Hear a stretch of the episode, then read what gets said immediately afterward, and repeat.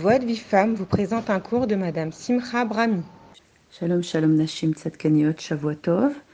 Euh, première chose que je voulais vous dire, c'est que donc Tipora a mis sur le groupe euh, une annonce euh, de perspective de cours. Donc on va faire un atelier sur le Shlom Bait à partir de lundi soir, 21h heure israélienne, interactif. Donc celles qui ont, voilà, des questions voilà, bah, c'est le lieu, c'est un atelier, donc c'est le lieu de discuter ensemble du Shlom de se poser des questions, de se répondre, voilà, selon la Torah, selon Ruth Wallman.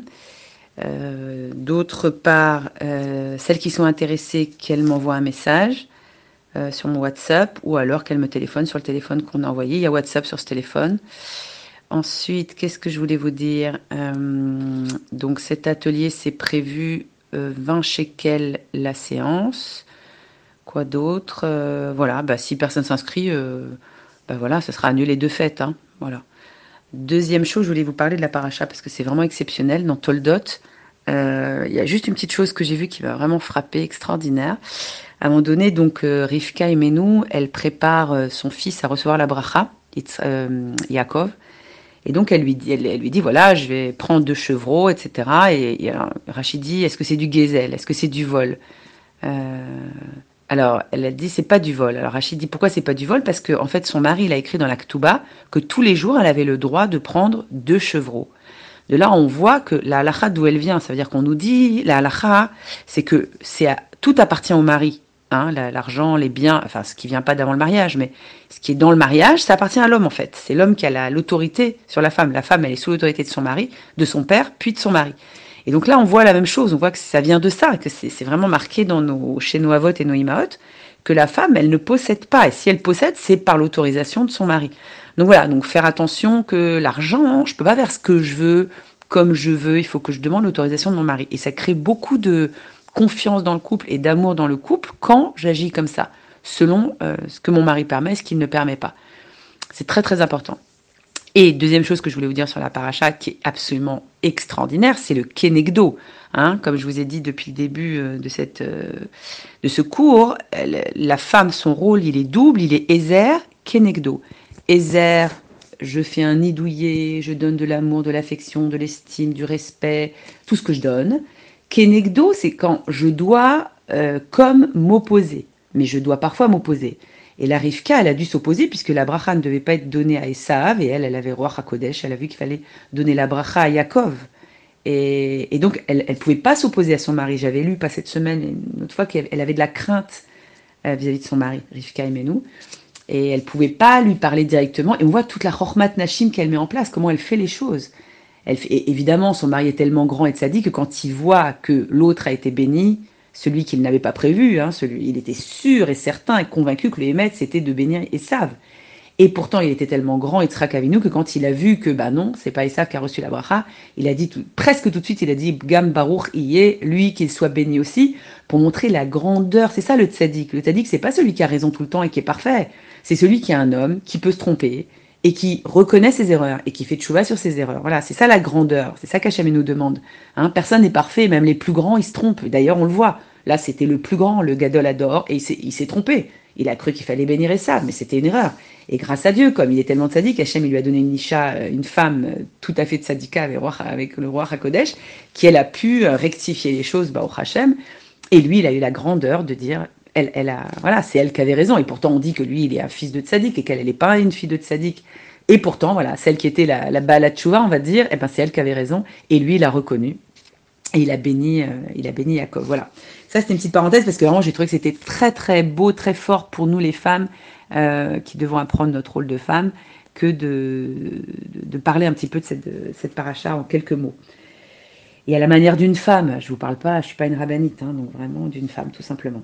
Alors, on continue maintenant le, livre de Ruth Waldman. Euh, on est sur les parents, comment se positionner par rapport à nos parents quand ils s'opposent à notre mari? Qu'est-ce qu'on fait? Comment on agit? Donc on y va. Si les parents ne comprennent malheureusement pas le message, donc on a vu que la femme, elle devait dire à ses parents, avec tout le respect voulu, euh, qu'elle doit suivre son mari. Mais s'ils ne comprennent pas le message et continuent de s'obstiner à vouloir qu'elle suive leur avis opposé à celui de son mari, elle se tournera vers ce dernier. Donc si les, les parents euh, continue de s'opposer à son mari, elle va parler à son mari, parce que jusque-là, elle préserve la relation entre ses parents et son mari, donc elle ne lui parle pas. Mais au bout d'un moment, si c'est trop insistant, elle va devoir parler à son mari. Tout d'abord, elle lui dira clairement qu'il ne fait absolument aucun doute à ses yeux que sa volonté passe avant celle de ses parents. Donc, elle lui dit que je suis avec toi. C'est, Pourquoi ce passage est essentiel? Bien sûr, parce qu'il y a plein de disputes issues de, ça, hein, de l'ingérence des parents dans la vie des enfants, mais surtout parce qu'elle nous apprend ici, Ruth Waldman, à faire un couple, à faire que deux, c'est un, à faire de deux un, ce qui est le but de la vie et ce qui crée l'amour. L'amour dont on parle tant, le vrai amour, il vient de ça en fait.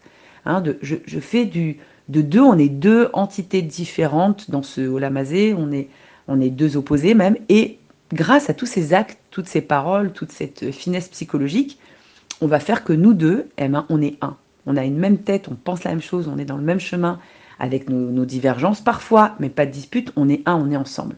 Voilà, elle crée l'unité. C'est pour ça que c'est si fort et si, et si profond et si fondamental. Donc d'abord, elle lui dit, moi, c'est sûr que c'est toi qui décides sur moi, c'est pas mes parents, c'est toi que je veux écouter, c'est sûr.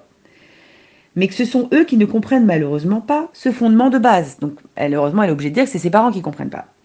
Elle lui demandera ensuite conseil. Donc là, elle fait de lui le rave et celui qui donne le, ton et les ordres à la maison, ce qui est fondamental aussi, on l'a vu. Hein. Donc elle lui demandera conseil pour savoir comment agir concrètement. Donc mon cher mari, qu'est-ce qu'on fait? Comment on va faire?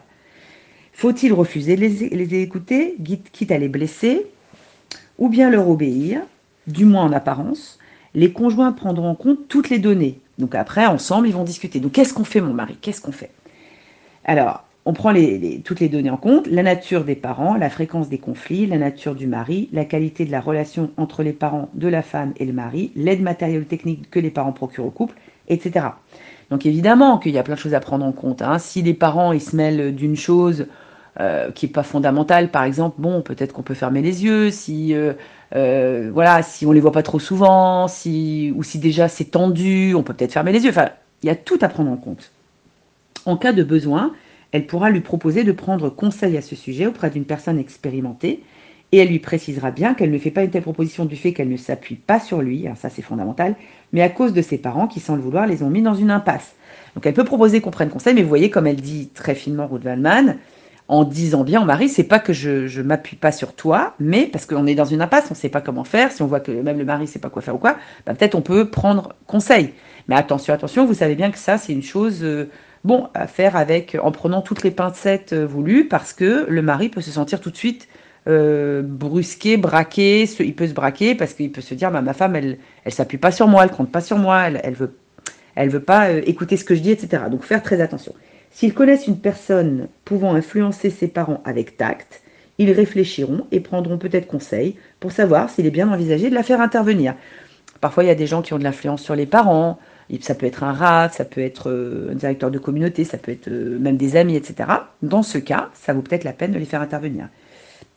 Il est possible qu'il soit recommandé que les conjoints conviennent entre eux alors ça c'est trop mignon, d'un geste ou d'un mot de code que la femme fera ou dira au moment où survient une opposition entre son mari et ses parents, signifiant ainsi à son mari que même si elle est contrainte de montrer le contraire, elle est en réalité de son côté à lui. Alors voilà, ça aussi c'est faire du couple totalement, ça veut dire créer de la complicité, on est deux mèches, on est ensemble, on fait un bloc, on est tous les deux ensemble. Je connais une femme, sa, sa, mère, elle rentrait un peu trop dans leur, euh, dans leur vie, puis elle critiquait un peu le mari. Eh ben, elle a dit, euh, dans les premières années de mariage, elle a dit, écoute, moi je me suis mariée avec lui, c'est avec lui que je vais faire ma vie, c'est pas avec toi, donc je te, vraiment, je te, ne me dis plus rien là-dessus, quoi. Je serai jamais mécabellée de ce que tu dis. Et ça a été terminé toute sa vie, elle n'a plus jamais de problème, sa maman s'est plus jamais permise de dire quoi que ce soit. Et bon, Hachem, le couple s'est très bien construit. Voilà, pour dire qu'on est un bloc. Hein, mari et femme, on est un bloc. On n'est on pas dans la trahison du mari, euh, on est toujours avec le mari, même si on n'est pas forcément d'accord. Encore une fois, ça n'a rien à voir. Hein. Mais dans l'absolu, dans le principe, on est avec son mari, on est favorable à son mari. Donc, on fait des petits codes. Hein. Je montre Keilou, je suis avec mes parents, mais en fait, je suis avec toi. C'est mignon, ça veut dire je ne blesse pas mes parents, je ne m'oppose pas à eux d'une manière frontale, je ne fais pas de dispute. Mon mari, il le sait, on est ensemble. Lui, il se braque pas non plus, il se froisse pas non plus, puisqu'il sait qu'on a un code tous les deux, que de toute façon, tous les deux, on est ensemble. Donc on est fort, on est unis, on s'aime, on est. On peut. Après, on peut tout entendre et tout passer. C'est pas grave, les oppositions des parents. Ça prend beaucoup moins d'importance quand on est ensemble. Lorsque la jeune femme se conduit, ou elle n'est pas jeune d'ailleurs, elle peut ne pas être jeune, se conduit selon ses instructions depuis le début du mariage, et prouve à son mari que c'est lui qui décide dans leur foyer, ou au moins que quoi qu'il en soit, c'est ce qu'elle souhaite, hein, donc ou euh, c'est lui qui décide, ou alors de toute façon, elle veut qu'il décide, dans la grande majorité des cas, avec le temps, il devient plus enclin à écouter les opinions de ses parents et même peut-être à les accepter. Une fois que le mari est rassuré, qui sait que sa femme elle est 100% avec lui, 100% de son côté, euh, pas du tout du côté des parents, mais avec lui totalement, eh ben lui-même, il peut tenir, il peut fermer les yeux, même si ça lui plaît pas trop ce que disent les beaux-parents. Il peut accepter ce qu'ils disent, il peut entendre ce qu'ils disent, et il peut même prendre les conseils, parce que parfois les parents ce qu'ils disent c'est très bien. Donc dans ce cas, il sera ouvert et capable d'entendre ce que disent ses beaux-parents. Et il sera favorable à ses beaux-parents. Donc on aura tout gagné. On aura gagné, gagné un shalom bite magnifique. Et en plus, on aura fait un shalom total entre beaux-parents et mari. Ce qui est absolument un cadeau, l'un des cadeaux les plus précieux de la vie. Hein, quand on passe les Shabbats ensemble, les fêtes ensemble, etc., et que ça se passe bien, c'est le bonheur à la maison. Quand ça se passe pas bien, c'est l'enfer sur terre. Malheureusement, la femme fait parfois le contraire et privilégie l'avis de ses parents par rapport à celui de son mari tout au long de sa vie conjugale. Malheureusement, on le voit très souvent, malheureusement, c'est le contraire. Hein. La femme, elle, elle, elle est avec ses parents. Il arrive aussi qu'elle suive l'avis de son mari parce qu'elle n'a pas le choix, mais avec un sentiment d'amertume, des accusations ou peut-être même des larmes. Alors la femme qui sait qu'elle doit faire euh, suivre son mari, mais qui le fait en n'ayant rien compris, hein, bah oui, mais mes parents ils ont raison, donc euh, voilà, je me soumets à mon mari, mais euh, je veux pas du tout le faire. Je le fais contrainte et forcée. Bon, alors là, c'est la catastrophe parce que le mari le sent, le sait. Bon, on n'a rien gagné à faire ça. C'est pas comme ça qu'il faut agir. Alors, c'est très difficile parce que des fois, Bémet, le mari, il n'a pas forcément raison il est, c'est pas forcément euh, ni brillant, ni logique, ni cohérent ce qu'il dit, ou ça peut l'être moins que ce que disent les parents, c'est vrai. Mais ce sacrifice de la vérité euh, momentanée euh, pour, si vous voulez, semer du shalom, former du shalom, de l'amour, de l'unité, etc., ça rapporte très gros parce qu'en fait, on récolte ensuite que le mari eh ben, il écoute, il est beaucoup plus à l'écoute de ses beaux-parents, beaucoup plus à l'écoute de sa femme, etc. Et du coup, il va fonctionner beaucoup mieux. Donc, il sera plus logique, plus cohérent, plus, etc., etc. Donc, c'est momentané. Lorsqu'elle agit ainsi, la femme blesse son mari et fait qu'il se sent menacé, ce qui engendre en général par la suite une tension permanente entre lui et ses beaux-parents. Donc on n'a rien gagné, hein, comme je vous dis, on fait, la, on fait plutôt la guerre entre eux. Donc après c'est l'allergie, c'est dangereux, c'est bon, c'est la, puis c'est l'enfer à la maison. Le mari garde ses distances vis-à-vis d'eux et ils s'opposent à leurs opinions, même lorsqu'elles sont justes, sans compter que cela crée aussi, bien entendu, une tension entre les conjoints. Donc là, ça enlève du schlumbite, euh, les, les, s'entend pas avec ses beaux-parents, il les apprécie pas, etc. etc. C'est pourquoi on peut affirmer que le principe si couramment avancé, selon lequel les problèmes de schlumbite sont souvent dus aux parents, est un principe superficiel. Hein. On dit très souvent, ouais, j'ai divorcé à cause de mes parents. Non, c'est superficiel. Dans notre cas, par exemple, il ne fait aucun doute que les parents sont responsables des tensions entre leur fille et son mari. Donc c'est vrai que le détonateur, hein, ça a été généré par les parents d'une manière extérieure, mais ça aurait pu être autre chose. Hein. Mais il est certain que celle qui aurait pu les minimiser est justement leur fille. Eh oui, qui c'est qui a toutes les clés entre les mains, toutes les cartes? C'est nous, c'est les femmes.